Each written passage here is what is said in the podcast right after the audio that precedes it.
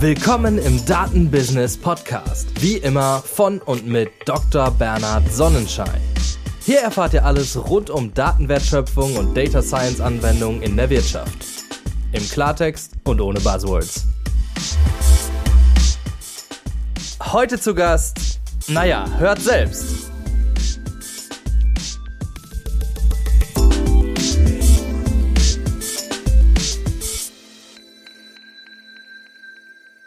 Heute haben wir zu Gast Philipp Baron Freitag von Loringhofen, auch bekannt als der Datenbaron. Moin Philipp. Servus. Ist ein langer Name, ja, adelig. Muss man sich erstmal auf der Zunge zergehen lassen, diesen Namen. Ich darf aber heute einfach nur Philipp sagen.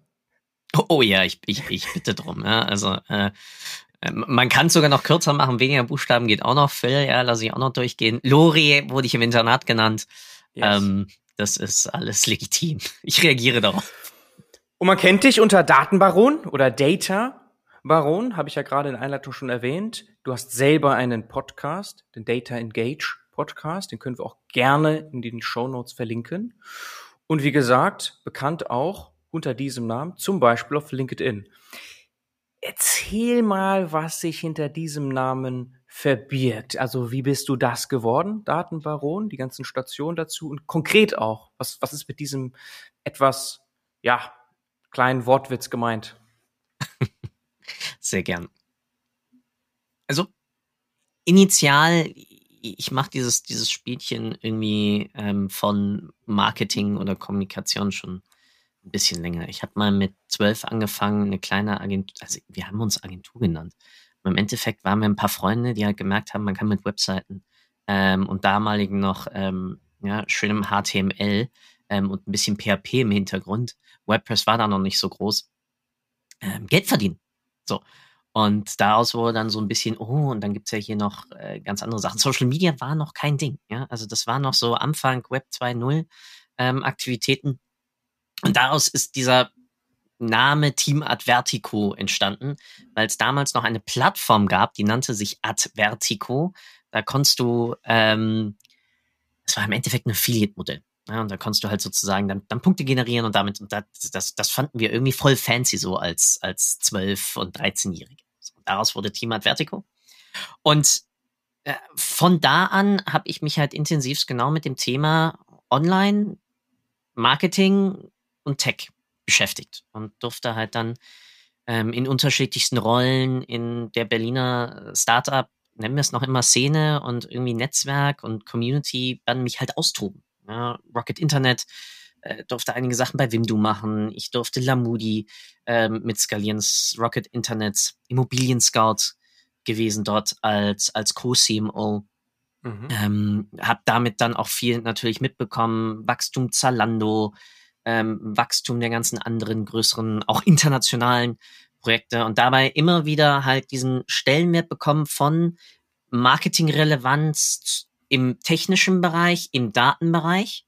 Und das hat sich durchgezogen. Einfach wirklich diese Schneise, wie können wir mit und durch Daten Kunden besser verstehen, bessere Produkte entwickeln. Und das gab es dann zum Beispiel auch bei Project A, als wir Tirendo aufgebaut haben, Automotive Aftermarket, mit Sebastian Vettel und ähnlichem wo wir im CRM-Bereich zum Beispiel sehr früh, sehr stark dann genau datenorientiert eingestiegen sind, ins Segmentieren, dann ins Personalisieren der Ansprachen.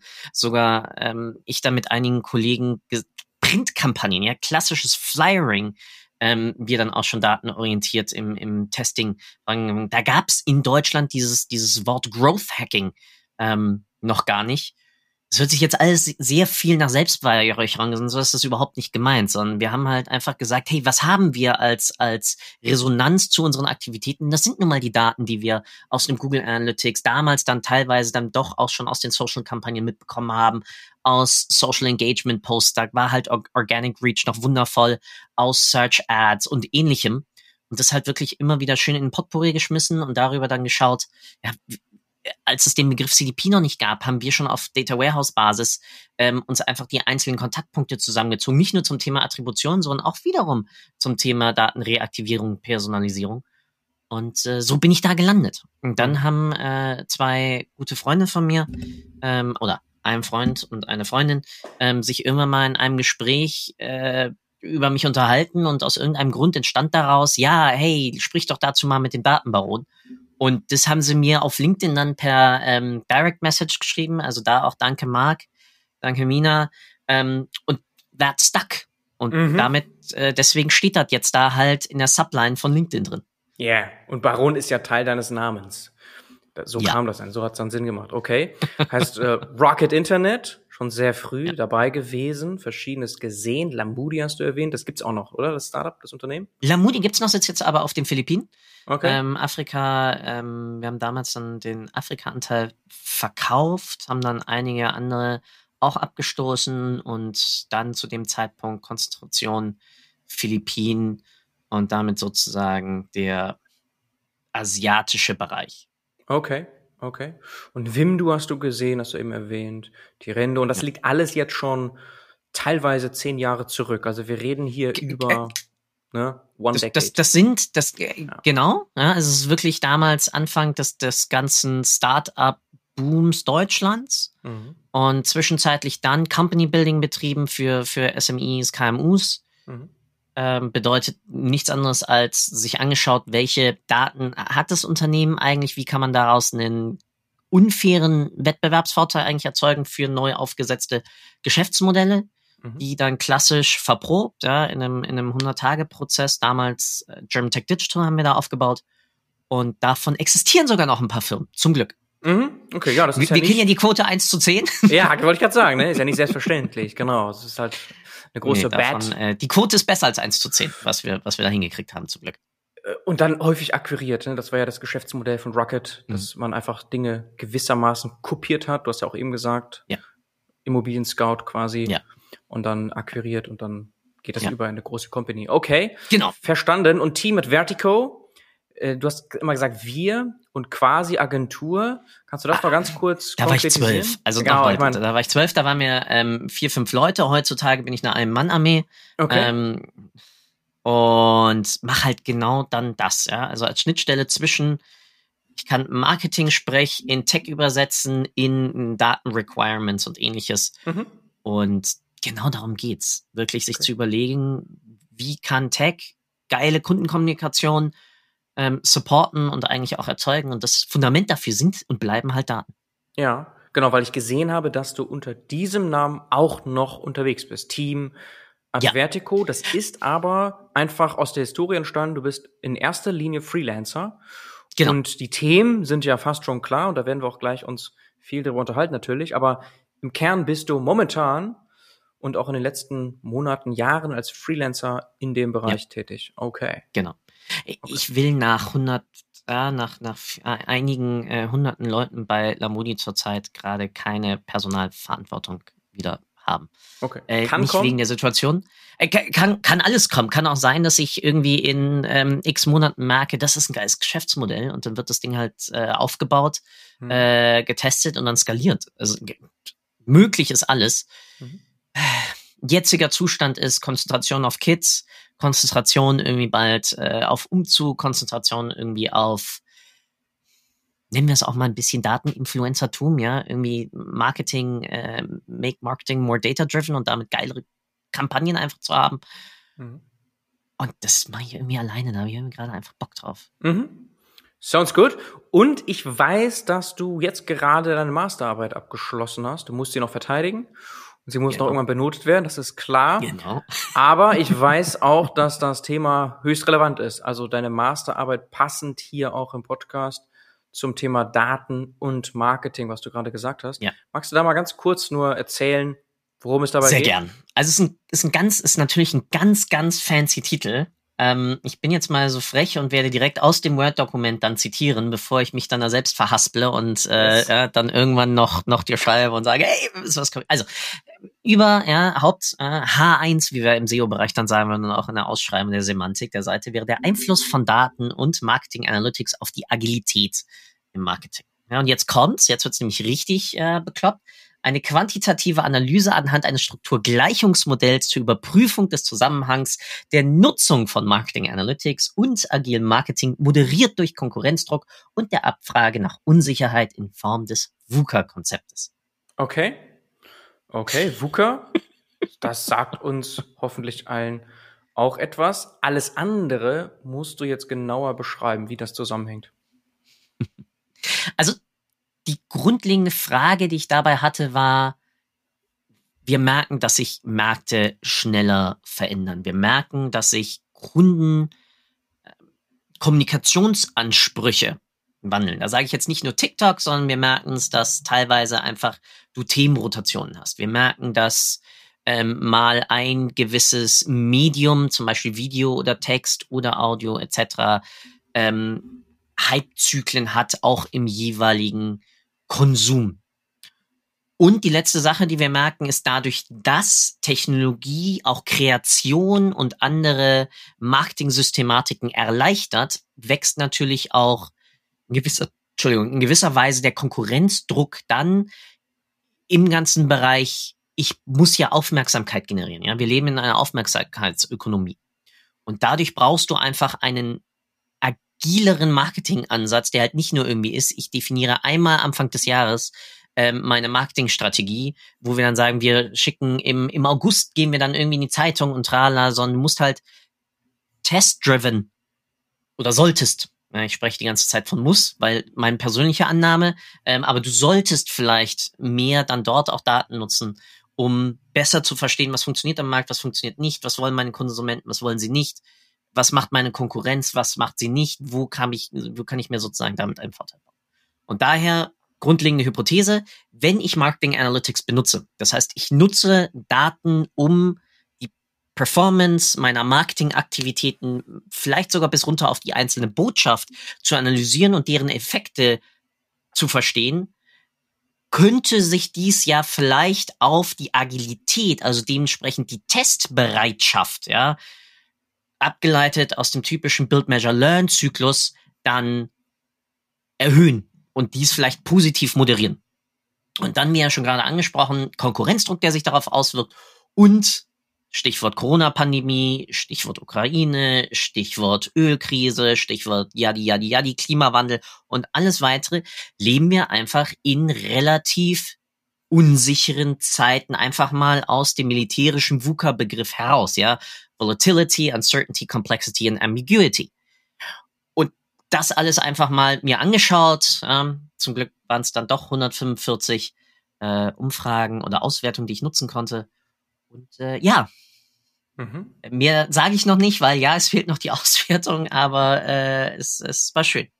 Es fehlt noch die Auswertung? Wie meinst du naja, das? es fehlt die Bewertung, die Benotung. Bewertung. Also die Auswertung so, habe ich fertig. Genau, ja, will ich auch meinen. Ich habe ne? Auswertung gesagt, Bewertung. ja, ja, genau. Genau, die Nee, Auswertung. nee, die, die ist abgegeben. Das ist, ja, das ist ja die Masterarbeit, hoffentlich, die Auswertung an sich. Und du hast gesagt 145 genau. Umfragen. Das heißt, du hast Marketing Professionals, Unternehmensinhaber, Inhaberinnen interviewt, die haben so ein Formular Äh, Also erhalten. es, es ist eine, genau, quantitative Umfrage gewesen. Mhm. Und äh, ich habe es extra breit gehalten, weil natürlich auch Marketingdaten mal genutzt werden vom Customer Service, genutzt werden von Sales.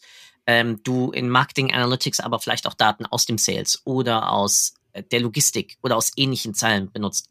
Dementsprechend war es gar nicht eingeschränkt auf eine sozusagen Unit, sondern sehr breit einfach mal mir angeschaut, wie wird, also, wie gibt's überhaupt eine Datenkultur?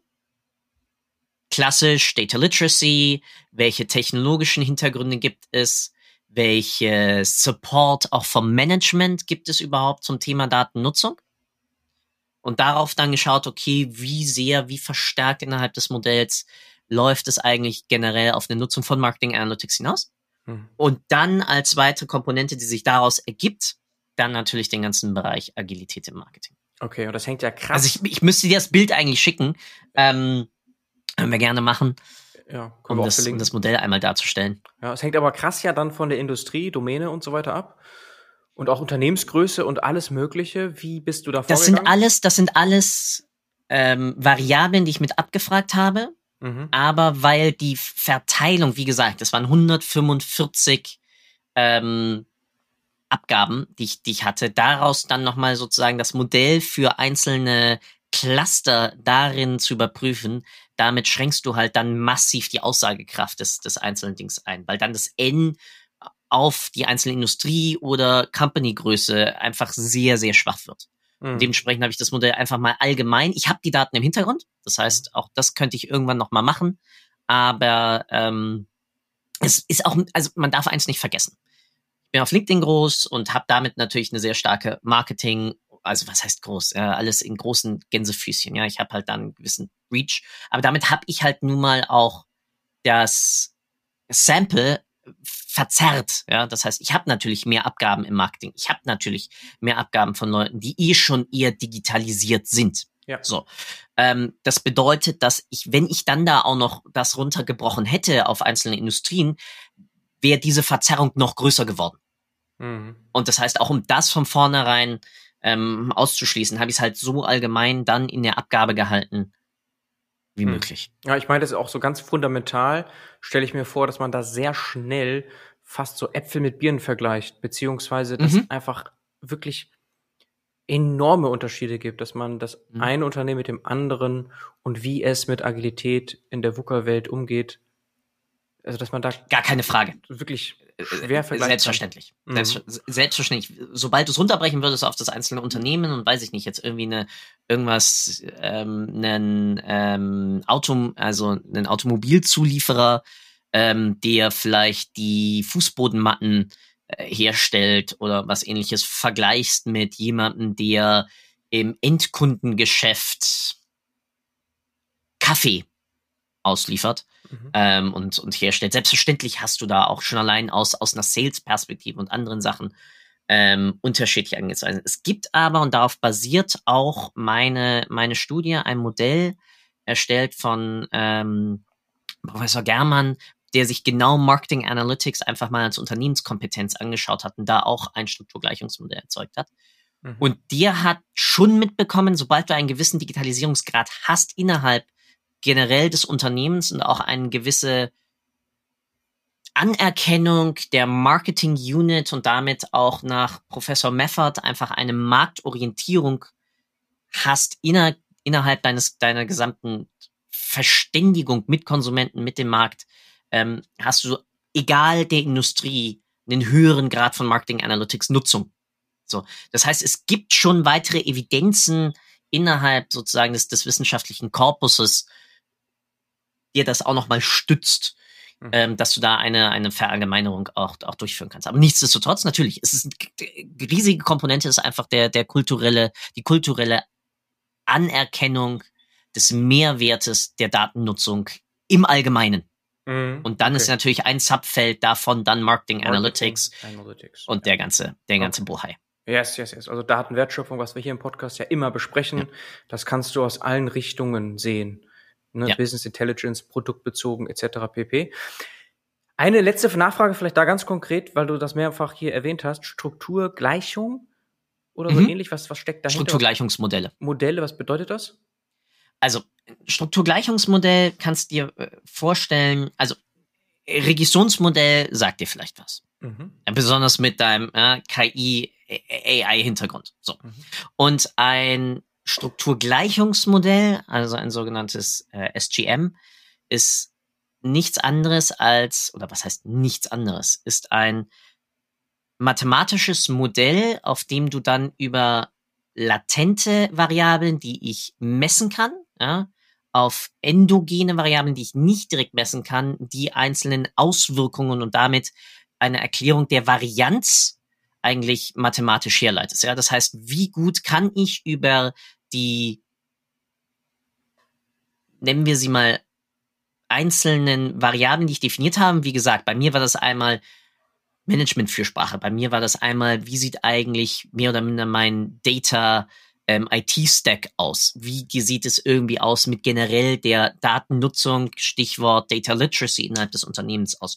Und ähnlichem, ja, wie gut können diese dann das Artefakt, ja, oder das Item Daten, Marketing Analytics Nutzung dann überhaupt erklären, ja, und dann auch zu welchem Grad. Und das heißt, du baust dann wirklich aus dem Fragebogen heraus diese einzelnen Konstrukte zusammen und definierst dann auch klar, was sollte was beeinflussen, ähm, ob positiv oder negativ. Das ergibt sich natürlich aus deinen Hypothesen heraus. und überprüfst dann anhand äh, einzelner weiterer Größen all das wunderbar auch erklärt in der Arbeit. Ähm, genau dann dazu. Und darüber bekommst du dann halt mit, okay, wir können anhand dieser teilweise kulturellen Artefakte, anhand dieser äh, IT-technischen Ausprägungen etc.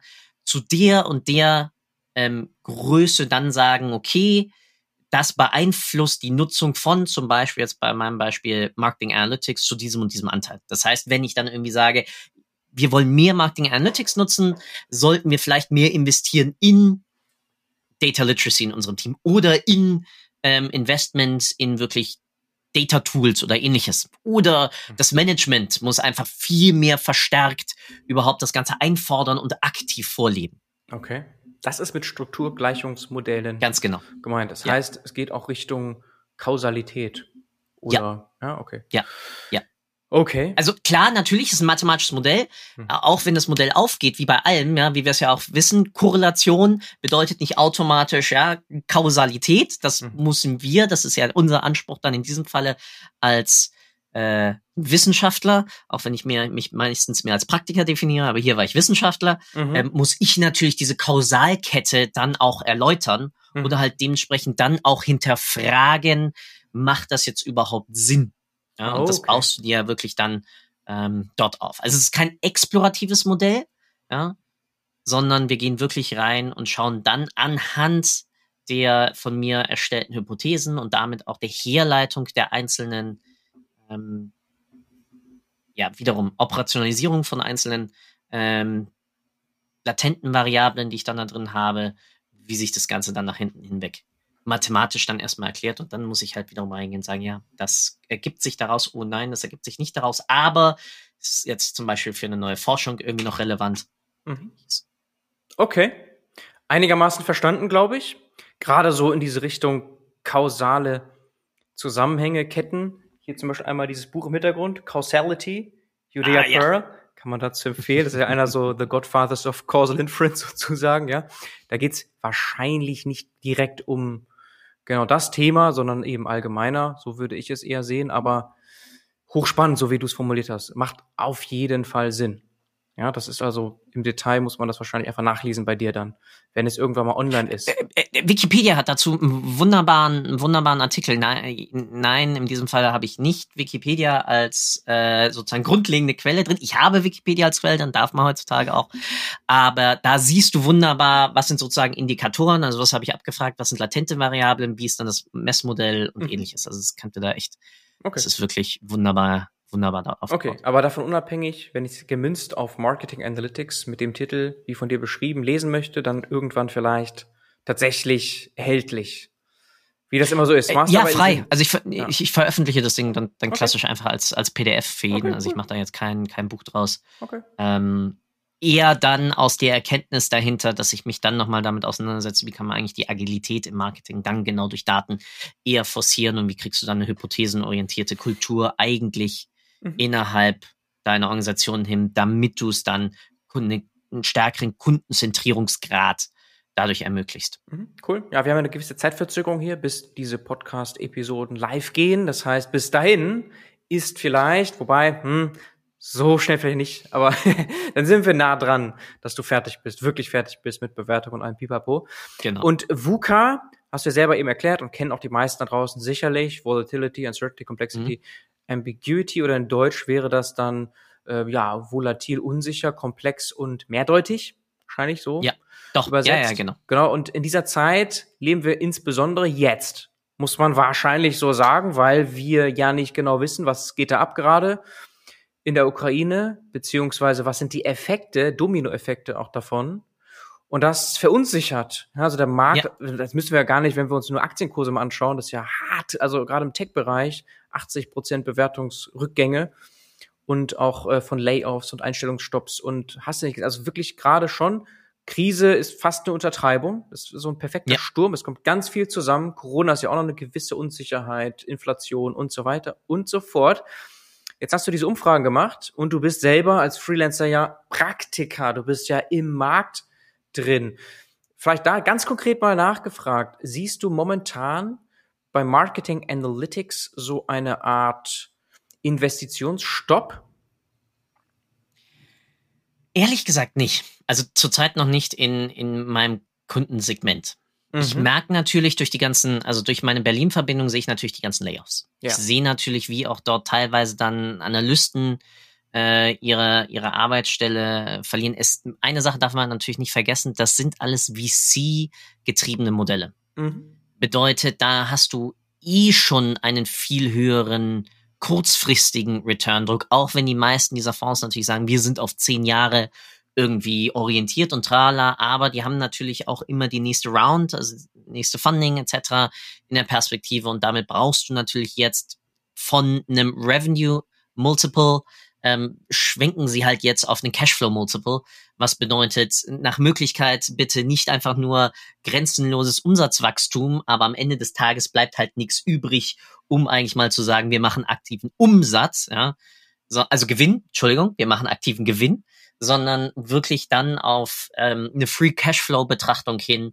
Und da merkst du dann natürlich, dass leider Gottes auch noch immer das Thema Daten teilweise je nach Unternehmen es der Organisation schuldet, wirklich mal darzulegen, welchen Wertbeitrag in gewissen Bereichen das Ganze halt bringen kann. Mhm. Ja. Und da verstehe ich dann natürlich heraus, dass dann gesagt wird, okay, das sind jeweils Kosten, die bei uns auflaufen, die noch nicht sich bewiesen haben.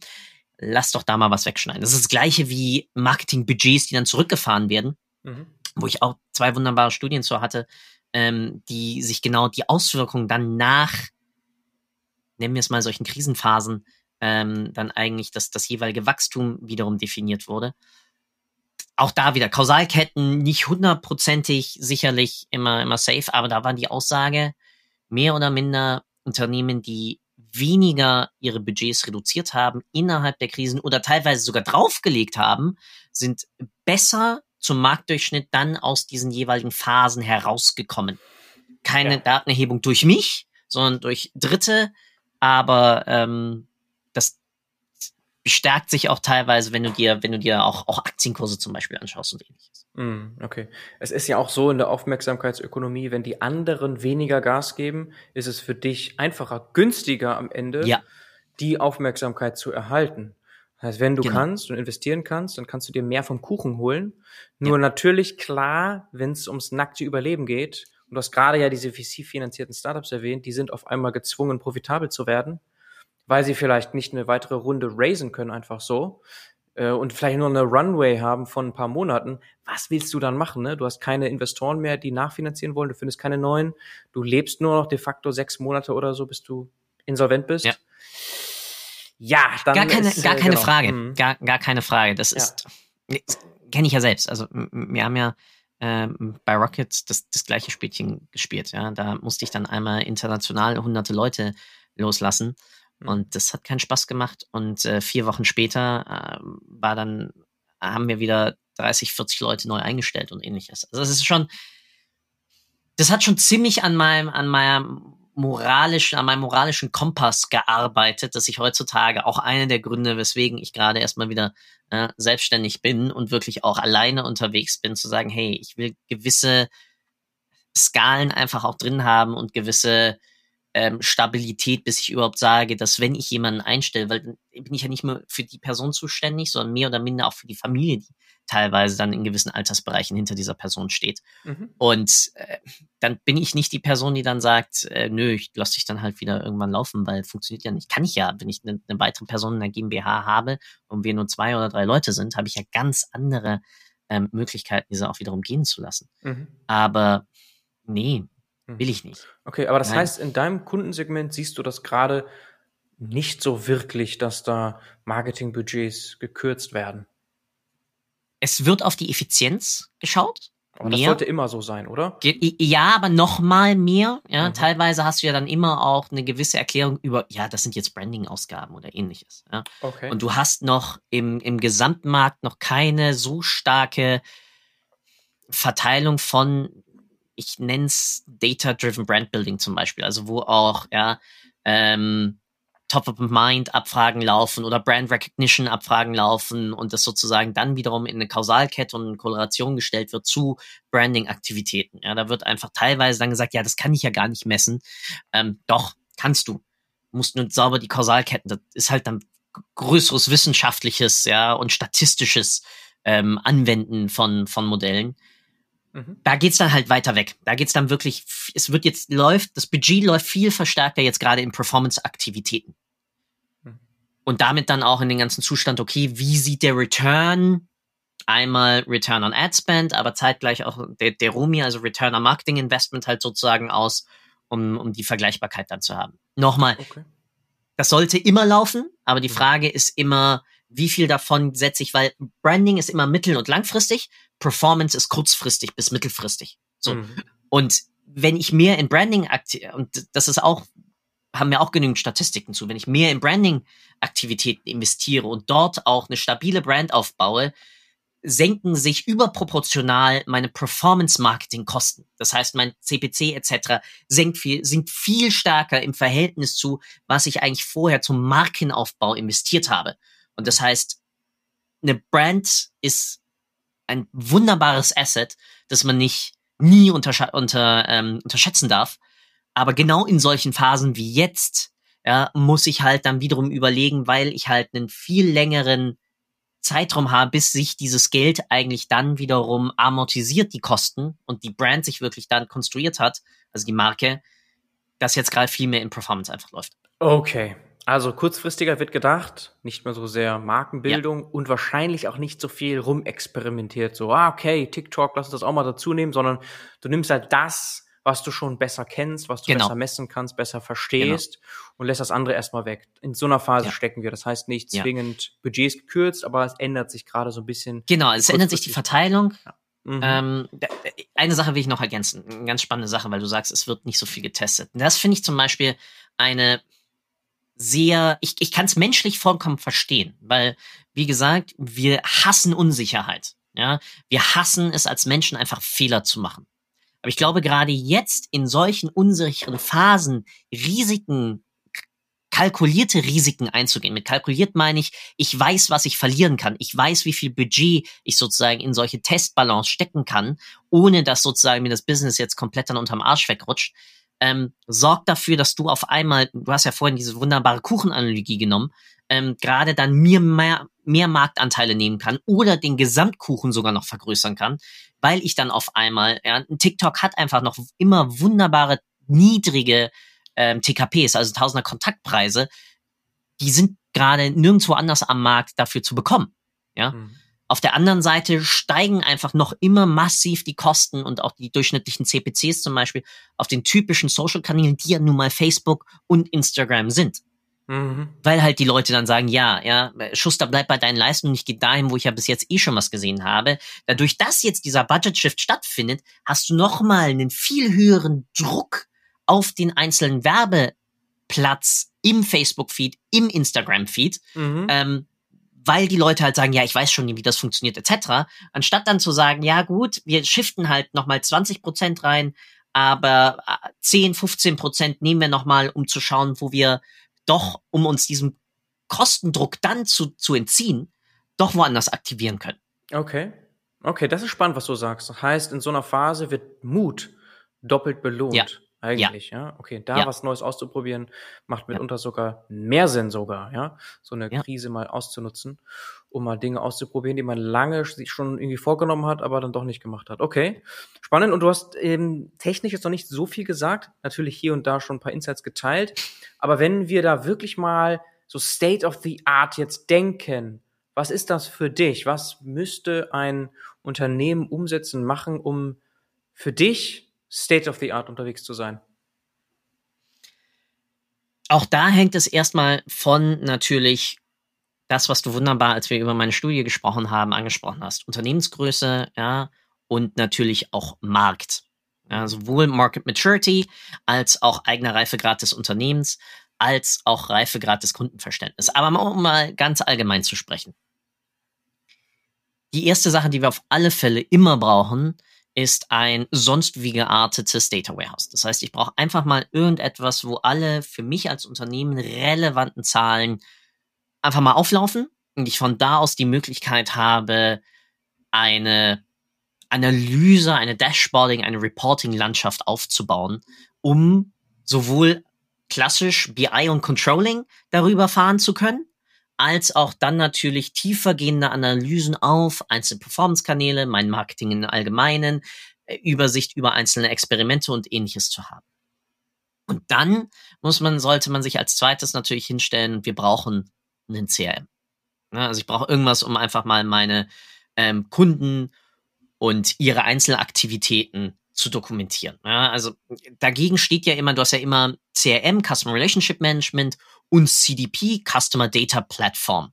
Ist das, sind das jetzt zwei sich ausschließende Systeme? Nein, sind es ganz sicher nicht, sondern grundlegendes Verständnis dahinter ist CRM für mich immer das, was ich mache, um mit dem Kunden in die Kommunikation zu treten. Und auf einer CDP landet all das, was sozusagen der Kunde tut, um Sachen von mir zu verstehen oder mit einem Werbemittel von mir interagiert hat und ähnlichem.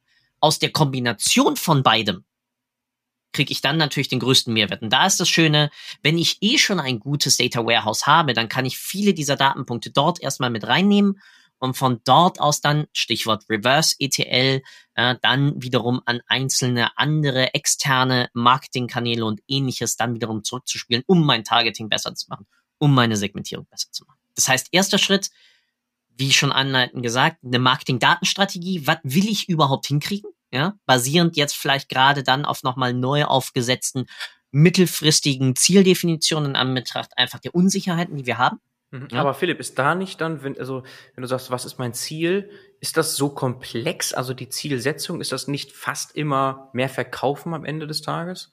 Oder äh, denke ich da jetzt zu simpel? Also so eine sozusagen Zielsetzung, was steckt da eigentlich hinter? Also e, erstmal hast du voll recht. Ja, am Ende des Tages äh, ist vielleicht mal das Ziel mehr verkaufen. Es kann aber auch sein, äh, überhaupt mal Marktanteil behalten, ja, stabil halten. Mhm. Es könnte auch sein, neues Produkt-Rollout, weil wir gemerkt haben, ja, BCG, Product Lifecycle Management, wir sind nun mal am äh, Lebenszyklusende von gewissen Produkten oder einer Produktkategorie, die wir halt hatten. Ja, mhm. und das merken wir jetzt einfach zum Beispiel über unsere Marktforschung. Da stirbt uns einfach gerade unsere Cash Cow weg, weil die wurde substituiert durch irgendein Digitalprodukt. Mhm. So, da muss man sich ja natürlich dann überlegen, gut, wie, weil, also Marketing ist halt nicht nur Promotion. Marketing ist einfach die vier beziehungsweise sogar sechs oder sieben Ps, die du dort mit als einzelne Faktoren reinnehmen kannst, ja. Klassisch vier Price, Promotion, Position und Placement. Ja, also wo verkaufe ich, an wen verkaufe ich, zu welchem Preis verkaufe ich und teilweise sogar was verkaufe ich. Mhm. So. Ähm, und aus dem, aus dem Kontext ergibt sich natürlich dann, deswegen auch, ja, Professor Meffert zitiert, ja, eine marktorientierte Unternehmenssteuerung, mhm. worauf du dann über Zahlen agierst. Ja, über mhm. Zahlen, Daten und Fakten, aka Daten, ja, dann agierst. Und dabei hast du natürlich recht. Eine Sache ist, ich will, und deswegen würde ich es gar nicht sagen Produkt oder, Ums oder Gewinn, sondern erstmal Umsatz. Weil Daten helfen dir natürlich auch Kosten teilweise zu reduzieren. Was ja auch wiederum für ein Gewinnwachstum, ja, dir hilft. Ja. Mhm. Ich muss ja nicht unbedingt mehr verkaufen, damit einfach mehr auf dem Konto bleibt, sondern ich muss mhm. schauen, zwei Treiber, ich kann mehr Umsatz machen oder ich kann meine Kosten senken. Das heißt, ich kann zum Beispiel mein Marketing-Werbebudget effektiver, effizienter benutzen. Mhm. Was hoffentlich, wenn ich es gut mache, gleichzeitig auch dafür, dazu führt, dass ich mehr verkaufe. Mhm. Und auf der Ebene siehst du schon oft Nachholbedarf. Also wenn wir so State ja. of the Art uns jetzt ja. vorstellen, selbst ja. da gibt's schon, okay, interessant. Mhm. Ja, also es gibt, weil es ganz einfach teilweise, sorry dafür, aber so dann gesagt ist, ich will einfach mehr, ich will mehr Gewinn haben oder ich will mehr Umsatz haben. Mhm. Ja? Aber dass die Treiber dahinter schon allein ja aus einem aus einem Transaktion, aus einer Transaktionslogik heraus ja schon mal zwei Komponenten haben. Über, willst du es über Neukunden haben oder willst du es über Bestandskunden haben? Mhm. Ja? Neukunden bedeutet, ich setze mich automatisch jetzt in die Kampfarena mit allen anderen. Mhm. Wo ich jetzt schon weiß, dass ich mehr zahlen muss. Will ich es über Bestandskunden machen, muss ich ja weniger, weil ich habe mit denen ja schon eine transaktionale Beziehung. Das heißt, es wurde nach Möglichkeit schon ein gewisses Vertrauensniveau aufgebaut, mhm. ja, weil sie hoffentlich eine positive Erfahrung mit mir als entweder Dienstleister oder Produktanbieter oder ähnlichem schon mal hatten. Ja. Und zeitgleich ich natürlich aber auch auf der anderen Seite mich hinstellen muss und eigentlich mal auch genau diese Kundenbeziehung, diese bestehende Kundenbeziehung auch schützen muss, weil sonst landen wir wieder beim Kuchenbeispiel. Da macht jemand halt seinen Anteil größer und zieht mir halt Kunden ab. Hm. Okay. Ja, sehr schön betont. Und CRM, was du auch eben einmal betont Mhm. hattest, das ist wahrscheinlich relativ Standard, fast nicht groß erwähnenswert. Da haben alle irgendwie, kann sein, dass sie Excel Witzigerweise nutzen, auch nicht. oder? Ge genau, ja, Ja, genau. Also die, die Logik, dass jemand versteht, ich sollte mal dokumentieren, wer ist mein Kunde und was hat er bei mir gemacht, Mhm. Ja? gibt's. Das ist teilweise dann Excel. Ja? Mhm. Aber auch da wiederum eine Problematik. Ganz viele Aktivitäten werden zum Beispiel gar nicht gelockt. Das Mhm. heißt, ich weiß teilweise gar nicht dann unbedingt, mit welchen Werbematerialien von uns war der schon in Kontakt, ja? Oder äh, über was hat er sich bei uns informiert? Oder welche Fragen hat der jeweilige schon an unseren Customer Service gestellt? Oder wie liefen denn die Gespräche mit Sales und Mhm. ähnlichem? Das heißt, dort hast du schon eine gewisse, einen gewissen Informationsmangel, um überhaupt dann besser und vertrauensvoller auf diese, weil das ist ja am Ende des Tages, warum kauft jemand von dir? Weil er sagt, du kannst das Problem, die Herausforderung, die ich gerade habe, besser lösen als jemand anders, als ein Alternativprodukt. Und dieser Pain ist auch groß genug, dass ich dafür Geld in die Hand nehme. Auch in so einer Phase wie jetzt. Mhm. Mhm. Und was empfiehlst du da meistens? Zum Beispiel HubSpot oder ein Salesforce oder was ist so das, wenn wir da jetzt mal so, ähm, so ein bisschen Konkret mikro- konkret werden, genau. Was ist da das häufigste, was du empfiehlst? Weil das hängt ja von vielen wieder Dingen ab, haben wir schon gesagt. Genau, also ich bin, ich bin, was, was CRM-Systeme angeht, bin ich sehr, sehr toolagnostisch. Aber natürlich hast du mit HubSpot einen der, der größeren Player angesprochen. Ja. Mhm. Man kann, wenn man sagt, wir wollen eine komplette Open Source ähm, Lösung haben, weil wir mega hoch auf das Thema Data Ownership zum Beispiel gehen, was du ja auch in gewissen Geschäftsmodellen einfach aus, sagen wir mal, zum Beispiel im Health-Bereich. Ja. Also ich würde keinem Health Venture oder auch Health-Unternehmen einem HubSpot zurzeit empfehlen, weil wir Stichwort DSGVO, Privacy Shield, TTDSG ähm, im deutschen Sprachraum oder in Deutschland jetzt einfach mal gewisse Privacy-Herausforderungen dadurch zum Beispiel haben. Es Mhm. ist nun mal ein US-Hoster. Mhm. Und ähm, wenn jetzt ich sensitive Daten habe und die dummerweise jetzt dann darauf landen und das bekommt auch noch ein Kunde mit, dann ist halt bei mir, äh, freut sich dein CFO nicht so. Ja? Mhm. Und dafür wirst du nicht genügend äh, Legal Budget auf die Seite gelegt haben, dass das sich dann noch irgendwie trägt. So. Ja. Das heißt, ich bin da toolagnostisch, was ich mir anschaue, auch da wieder. Deswegen fange ich immer mit dieser Marketing-Datenstrategie eigentlich an. Ähm, grundlegende Frage, wo wollen wir hin? Und daraus dann abgeleitet, welche Daten brauchen wir und damit, was wollen wir erreichen? Und daraus ergibt sich dann die Toollandschaft. Aber viele Unternehmen haben entweder einen Salesforce, meiner Kunden, haben ein HubSpot, ähm, haben ein Mautech, haben ein Soho im Einsatz. Mhm. Für mich ist wichtig, das Ding muss eine sinnvolle API haben, dass wir reinkommen und dass wir rauskommen. Mhm. Okay. Und das haben Und diese ein HubSpot ist natürlich ein geiles Tool, also mal gar Ja. keine Frage, weil ein HubSpot hat halt noch viel mehr als ein klassisches CRM. Mhm. Ja, aber du hast da keine Lieblings- Nein. äh, Tools Nein. oder so, okay. Und Null. CDP, Also, äh, da sieht's wahrscheinlich schon anders aus, weil das ist doch schon ein Thema, wo die meisten, das würde ich jetzt mal so einfach platt sagen, viel, viel weniger weit sind. Ja, also CDP ist noch immer ein sehr stark wachsendes Feld. Ähm, natürlich aus meiner Project A-Historie habe ich eine gewisse Sympathie zum Beispiel für die Jungs und Mädels von, von Cross Engage. Mhm. Ja. Aber du hast auch, es gibt gerade eine Diskussion über die ähm, Dismantled CDP, was eigentlich bedeutet, das Beispiel, was ich schon hatte, du baust auf Basis deines Data Warehouses im Endeffekt dann intern eine CDP-Lösung auf, weil du ja eh alle Daten schon hast und damit alle Konnektoren und eigentlich dort nur noch ein bisschen die Sachen zusammenfügst und dann eine sogenannte Reverse ETL ähm, Technologie mit draufsetzt, die dafür sorgt, dass die Daten, die ich dann dort berechnet habe, ähm, ich habe den CLV zum Beispiel dort berechnet, also den Custom Lifetime Value und will jetzt gewisse Retargeting-Kampagnen auf im Facebook-Ökosystem nur für Leute, die einen CLV haben zwischen ähm, sagen wir mal 200 Euro und ähm, 250 Euro äh, targeten, weil ich die jetzt gerade in die nächste Produktstufe nach oben heben möchte. Mhm. Oder äh, who knows? Ja, das sind Sachen, die kalkuliere ich ja intern bei mir und die müssen aber, damit ich besser arbeiten kann, halt nach außen. So, ähm, es gibt Läden wie zum Beispiel ein Segment.io, ja, Open Source System dazu wäre ein Jitsu, das ich ja ähm, nutzen kann, um sowohl ein Datenhub zu sein, als auch die sich natürlich als eine CDP positionieren. Mhm. Ähm, Gibt es jede Menge Lösungen da draußen. Da bin ich auch wiederum komplett toolagnostisch. Solange innerhalb des Unternehmens verstanden wird, welche Relevanz einfach First-Party und Zero-Party-Daten halt haben, um mir diese Kundenbeziehung einfach auch zu schützen, ja, damit ich halt nicht dann irgendwann dastehe und mir der Gesamtmarkt halt, also meine Konkurrenten einfach alle meine Bestandskunden geklaut haben. Okay. Und mal angenommen, wir haben diese Strategie, wir haben CRM und CDP ganz gut aufgebaut, aufgesetzt, teilweise mhm. auch selbst gebaut vielleicht. Das hast du ja mhm. auch gesagt, dass es mitunter mhm. Sinn macht, gerade so Richtung CDP, sich selber da was mhm. aufzubauen. Mhm. Angenommen, das steht jetzt, dann ist Marketing immer noch kein Selbstläufer, ne? weil ich habe so viele Kanäle, wir haben eben gesagt, experimentieren macht Sinn, gerade in so einer Phase vielleicht. Mhm. Was ist da State of the Art? Gibt es da ganz bestimmte Anbieter für das Thema Marketing Mix, Modeling, Attribution Modeling zum Beispiel? Selbstverständlich. Ja?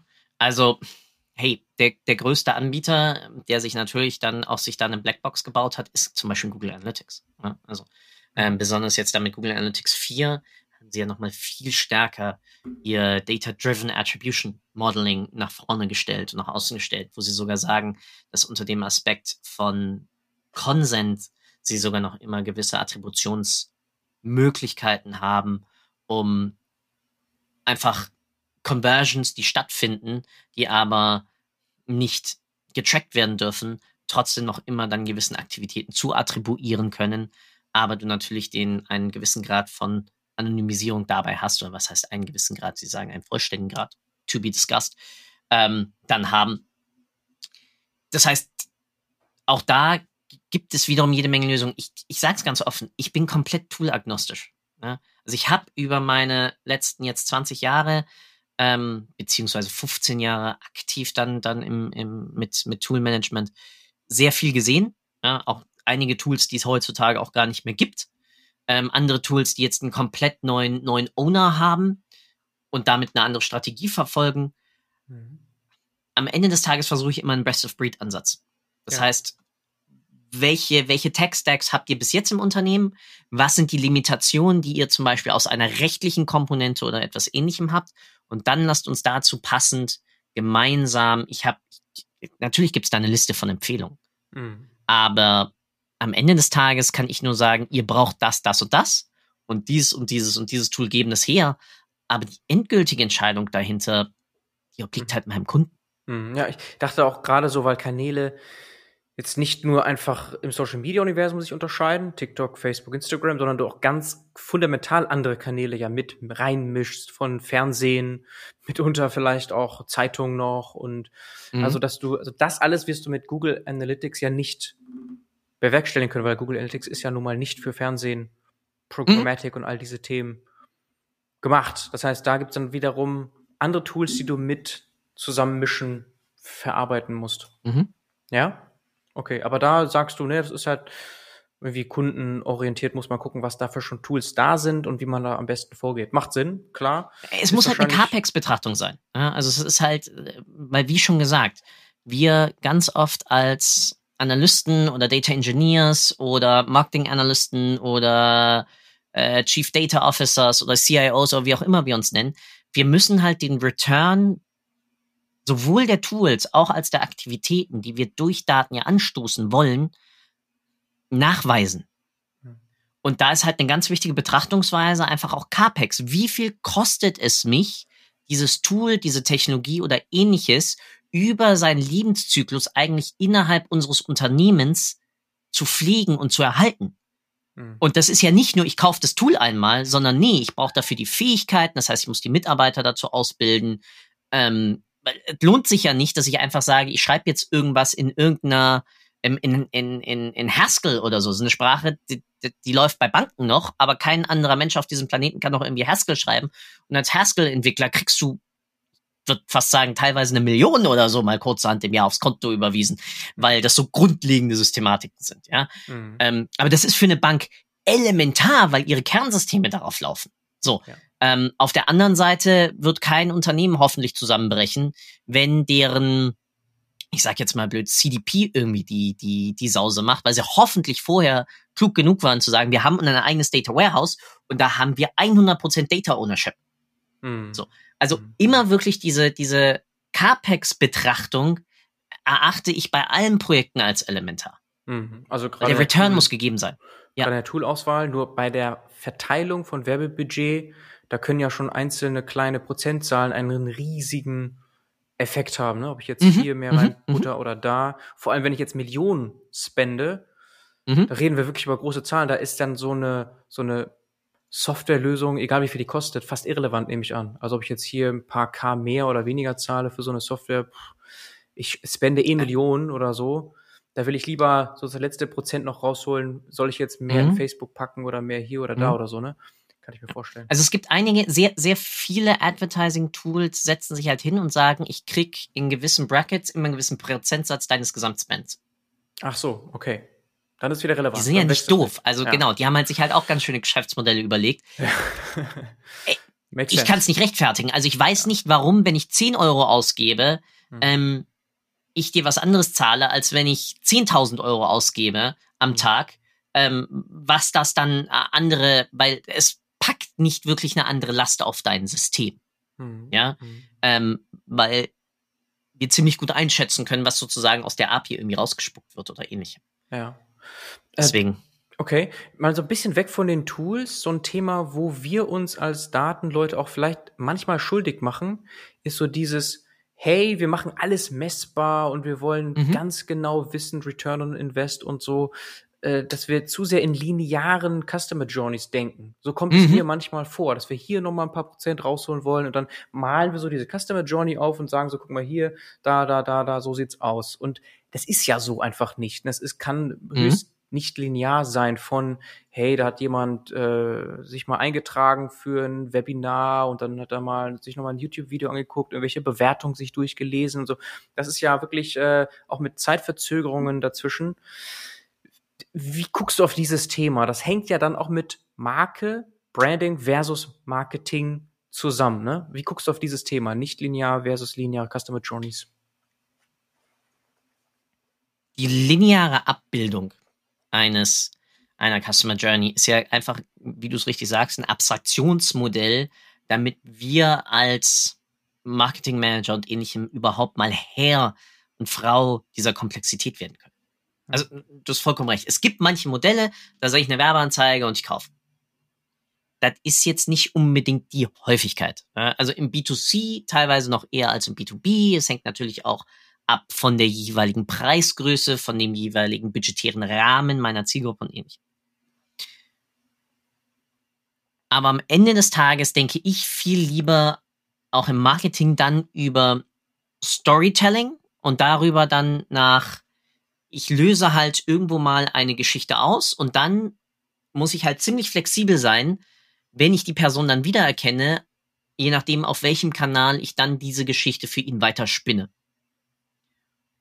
Und damit umgehe ich natürlich sozusagen diese Art von, ich denke in Kanälen, sondern ich denke halt in Geschichten, die ich der Person erzählen will. Und eine Geschichte in sich folgt erstmal hoffentlich einem roten Faden.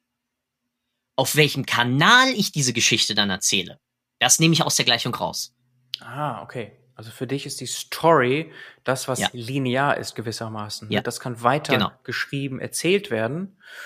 Und das kann aber dann eben wirklich mit Zeitverzögerung einhergehen, komplett Kanal übersprungen passieren. Okay, ja. das macht soweit Sinn, ist natürlich trotzdem komplex oder was heißt komplex? Viel komplexer, viel komplexer auch, ne? So eine Story eben ja. so zu schreiben, ja. Äh, dass sie funktioniert über mehrere Kanäle, auch mit verschiedensten Tracking-Herausforderungen. Was ich mich dabei eben auch frage, wenn wir jetzt Konvertierungen sehen von vielleicht ein Prozent, so, mhm. dann haben wir 99 Prozent der Leute, die in dem Moment eben, wie gesagt, nicht konvertiert sind. Mhm. Was verstehen wir dabei oder was verstehen wir zu den 99 Prozent? Müssten wir, das ist ja dann eher Branding, ne? Also, dass ich diese 99 Prozent besser verstehe, oder? Es ist auf alle Fälle mal die Frage, grundlegende Frage, warum haben sie nicht gekauft? Mhm. So.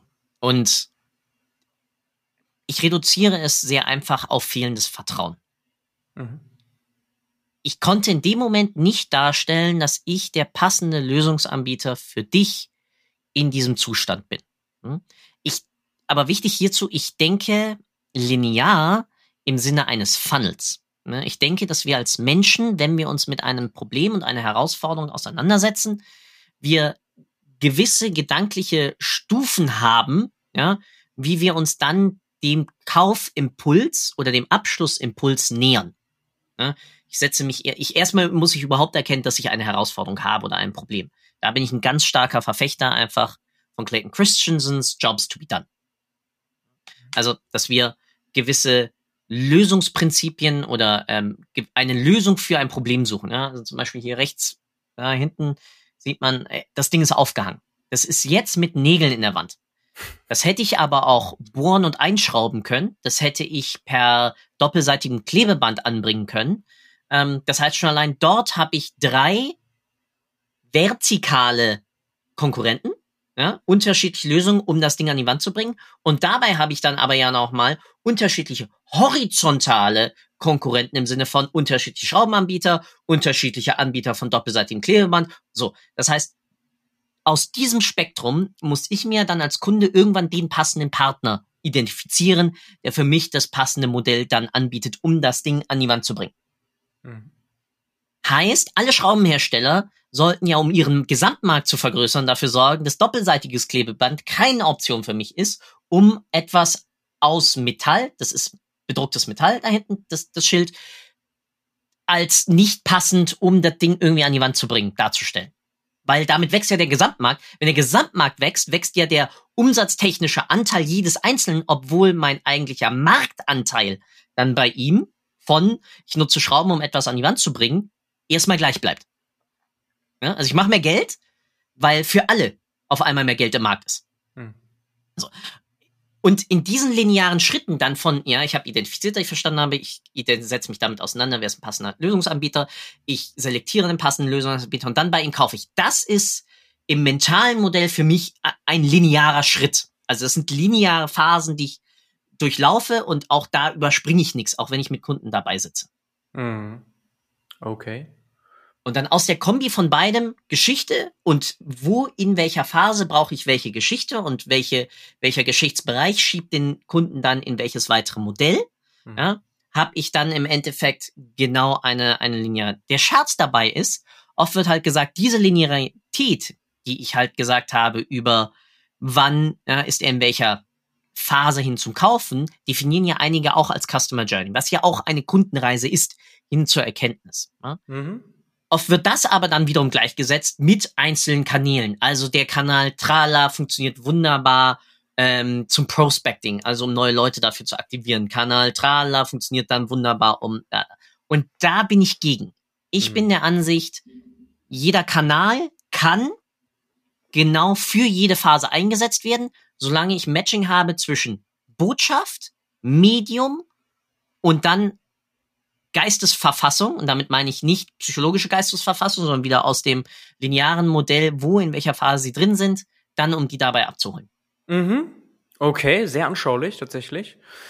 Und auch verständlich damit gemacht, mit diesem Beispiel schön, mit, mit den, ja, doppelseitigem Klebeband versus Metall, okay. Und es wirkt so, als müsste man dann auch rausgehen aus dem Marketingbereich, um das vollständig zu verstehen. Ne? Also wenn ich jetzt sage, ja, ja. gut, okay, 99 Prozent, da komme ich mit dem CDP ja auch nicht weiter, weil es ist ja teilweise gar nicht drin. Also die Daten habe ich ja gar ja, nicht. Ja, die sind null so, drin. Die sind ja nicht drin, ne? Und da muss ich ja wahrscheinlich Sachen machen, wie mehr Richtung BI denken, mehr Richtung, was weiß ich, also andere Themen, wo auch Daten anfallen, denken. Ja. Ist das für dich so, dass du das auch manchmal mitmachst und siehst, dass du dann so eine Vermischung ja. hast von Marketing und zum Beispiel BI? Ja, also wie gesagt, ich, äh, wenn es um Marketing Analytics geht, sage ich relativ oft, äh, irgendeiner muss ja mal die grundlegende Technologie irgendwie definieren. Wir nutzen jetzt ein BigQuery für unser Data Warehouse. Dann würde ich auch empfehlen, dass gefälligst auch die Marketing-Analysten ähm, sich auch einen BigQuery oder sogar auf, ja, also einen, einen zentralen Source of Truth fürs Gesamtunternehmen, das dann vielleicht mit einzelnen Data macht. So, aber jetzt mal von dieser technischen Spezifikation abgesehen, natürlich brauche ich Daten aus dem Customer Service. Natürlich brauche ich die Sales-Daten. Natürlich brauche ich die Produktnutzungsdaten. Ja, natürlich brauche ich noch vielleicht Daten aus meiner Logistik. Warum? ganz spannend. Ähm, sagen wir mal, ich habe eine, ich bin eine Direct-to-Consumer-Brand. Mhm. Also D2C. Was das bedeutet, heißt ja eigentlich nur, ich vertreibe nicht über Dritte, sondern ich vertreibe direkt. Jetzt hängt dahinter natürlich dann das Problem ab, wenn dabei zum Beispiel die Kundenerfahrung der Anlieferung des Produktes nicht gut ist, dann wirkt sich das ja doppelt negativ auf mich aus. Zum einen ist die Person einfach pissig, weil das Produkt zum Beispiel nicht direkt kam und zweitens hafte ich dann auch noch, weil die ganze Sache nicht pünktlich kam. Also mhm. doppelt negativ für meine Markenauswirkungen, damit auch für meine Kundenbindung. Jetzt ist es also schön, wenn ich es dann hinkriege, dass meine Logistikdaten zum Beispiel auch in mein Data Warehouse für einzelne Bestellungen einlaufen. Das synchronisiert ist dann mit meiner Marketing Automation. Und wenn ich auch nur merke, dass es möglich sein könnte, dass das Produkt nicht wie in dem versprochenen Lieferfenster von, sagen wir mal, zwei Tagen kommt, sondern wir bei drei Tagen landen oder bei vier Tagen landen, dann wird gefälligst am Ende des zweiten Tages eine dicke, fette E-Mail rausgeschickt, vielleicht mit irgendeinem Gutschein oder ich weiß nicht, mit irgendetwas anderem, um dort dann zu sagen, hey Kunde, verstehen wir, mega Mist, Trala. Das heißt, es geht in einer Marketing-Unit, die marktorientiert, kundenorientiert arbeitet, gar nicht ohne alles andere. Mhm. Mhm. Okay. Und das ist auch bei dir dann im Alltag Thema. Also du ja. macht Sinn, aber du springst dann ja. auch mal in diese Themen rein, jenseits ja. der Marketing-Bubble. Ja, weil, weil ich mir halt genau dann anhand dieses ja, klassischen ja, Acquisition, Activation, Retention, Referral und Revenue Modells, also ich nutze da immer die sogenannten Pirate Metrics, um diese Linearität abzufrühstücken, ähm, dann mir auch anschaue, welche Daten fallen in welchen Phasen an und welche Daten brauchen wir in welchen Phasen dieses Entscheidungsablaufes Mhm. um genau dann solche Sachen hin zur Kundenbindung eigentlich mit aufzusetzen. Also wir schauen uns an, was haben wir, was wollen wir erreichen, was brauchen wir dafür, wo matcht das, wo haben wir noch ein Loch und wo kriegen wir diese Daten nach Möglichkeit her, um dann genau diese Effekte zu erzeugen. Mhm. Okay, Hammer. Und dabei muss ich natürlich mit allen reden. Mhm. Okay. Ja, das ist schön. Damit haben wir gut verstanden, was du machst und was auch letztlich State of the Art auszeichnet. Mal so ganz holistisch gesehen oder aus der Vogelperspektive, es geht gar nicht so viel um Tools, das hast du ja auch betont, sondern es geht ganz viel um Strategie und dann darum, Kommunikation zwischen Abteilungen oder ja. intern Abteilungen wirklich das ganz klar zu kommunizieren. Was sind Ziele, wohin soll es gehen und so weiter. Also das, das Menschenthemen sind vor allem nicht so sehr Toolthemen. Ja. Mhm. Okay. Ich mache ganz oft Change. Ich mache ganz oft dann irgendwie auch, auch Change Management. Also ich habe jetzt gerade einen größeren ähm, Kunden und bei dem rollen wir mehr oder minder das Pferd von hinten auf, weil wir jetzt erstmal Management Reporting aufsetzen, darüber dann die Irritation in anderen Units auslösen und darüber dann diese Units dazu bekommen, dass sie sagen, hey, ich will das bitte auch haben. Ja? Mhm. Und damit wir dann hingehen und sagen, okay, und was möchtest du damit erreichen? Ja, klassisches fünfmal Warum fragen und damit dann irgendwann dabei landen, was könnten die denn als weitere Datenprodukte, sei es irgendwelche ähm, Emergency Marker, wenn man merkt, das Schiff mit der nächsten Lieferung braucht nun mal aus ähm, äh, Panama, äh, durch den Panama-Kanal, weil da wieder ein Schiff quer steht, äh, drei Tage länger und das aber als Mitteilung dann direkt zum Beispiel an den Customer Service läuft, der dann, ja, gleiches Beispiel wieder, ähm, dann wiederum die Alarmglocke klingeln lässt. Mhm. Okay. Das heißt, äh, so auch ein bisschen in die Zukunft geschaut, wenn wir jetzt so Richtung Ende des Podcasts kommen, Mhm. Was findest du denn da spannend? Sind das dann weniger so technischere Sachen oder äh, was guckst mhm. du dir da so an jetzt auch für dich? Weil du musst ja gewissermaßen per Geschäftsmodell ja auch immer einen Schritt voraus sein tatsächlich. Das ist deine Aufgabe als Freelancer ja auch deinen potenziellen Kunden einen Schritt voraus zu sein. Also was schaust du dir denn mhm. da, wenn du da mal aus dem Nähkästchen plaudern kannst, mhm. an? Selbstverständlich ist es erstmal das ganze Thema ähm, Automatisierung oder generell Support-Systeme aus KI-Sicht. Ne? Ähm, ich setze mich gerade massiv mit dem ganzen Thema noch immer GPT-3, also Textgenerierung, KI-gestützte Textgenerierung hm. auseinander, mhm. ähm, was zum Beispiel für Werbemittel angeht. Ja, also auch Werbemittelgenerierung, KI-gestützte Werbemittelgenerierung ähm, es ist und war natürlich noch immer ein Riesenfeld aus dem Programmatic Advertising. Ähm, anderes Feld, was äh, riesig wächst, virtuelle Influencer mhm. aus dem mhm. Stichwort heraus dann, ich glaube nicht unbedingt so am Web 3.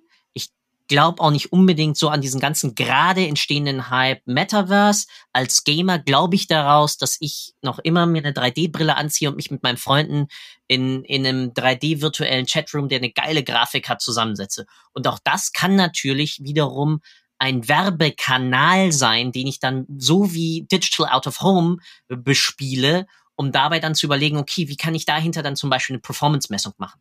Ja, wie kann ich dabei dann, ohne dass ich jemandem dann blöd gesagt wiederum seiner äh, Privatsphäre beraube, dann mir trotzdem darüber Gedanken machen, welchen Einfluss ähm, solch eine Platzierung zum Beispiel auf Marke hat. Ja, also die, die, die ganzen technologischen Innovationen immer dabei dann zu überlegen, wie können sich diese auf die Unternehmenskundenbeziehung auswirken, sowohl aus der Perspektive einfach lästige Arbeit abnehmen, ne, mhm. als auch Inspirationscharakter dann erzeugen für die einzelnen Mitarbeiter. Und auch da wieder, das ist nicht nur Marketing, weil Kommunikation ist das ganze Unternehmen. Ja, wenn ich einen blöden Customer Service Mitarbeiter habe, dann ist der Kunde auf einmal vergrault. Wenn ich einen dummen Marketing Mitarbeiter habe, der einen frechen Social Media Post loslässt, habe ich auf einmal nicht mehr nur einen verärgerten Kunden, sondern auf einmal Tausende, die das Ding auf Twitter gelesen haben. Und deswegen kriegt auf einmal dann meine Kündigungsabteilung das Chaos. So. Das heißt, dabei sich auch immer zu überlegen, wie helfen genau dann Daten in der Nutzung solcher weiteren Technologien, um einfach eine geile Kundenbeziehung hinzukriegen. Mhm. Okay. Wow, das war ein guter Überblick. Ja, Philipp, also wirklich einige spannende Sachen sind hier rübergekommen. Wahrscheinlich muss man sich das eine oder andere zweimal anhören, um es wirklich zu verstehen und wertschätzen zu können was du hier mit uns geteilt hast. Herzlichen Dank dafür, Philipp. Danke, dass du mich äh, hast so viel äh, quatschen lassen. Äh, ungewohnt, sonst versuche ich daraus immer einen, einen Dialog zu machen, ne? weil besonders du ja auch mit deinem Hintergrund einfach sehr viele Insights hast. Mhm. Ähm, aber ja, danke, danke äh, für, für die Monologmöglichkeit. War ja nicht nur ein ganz Monolog, nein, aber hey, sonst bist du ja ein Host. Ja, so haben wir die Seiten mal. Das stimmt gewechselt. Das also. ändern wir ja eh dann demnächst. Ja, genau. Können wir gerne mal probieren. Richtig. Herzlichen Dank nochmal, Philipp. Bis bald. Ciao, ciao. Vielen Dank. Ciao, ciao.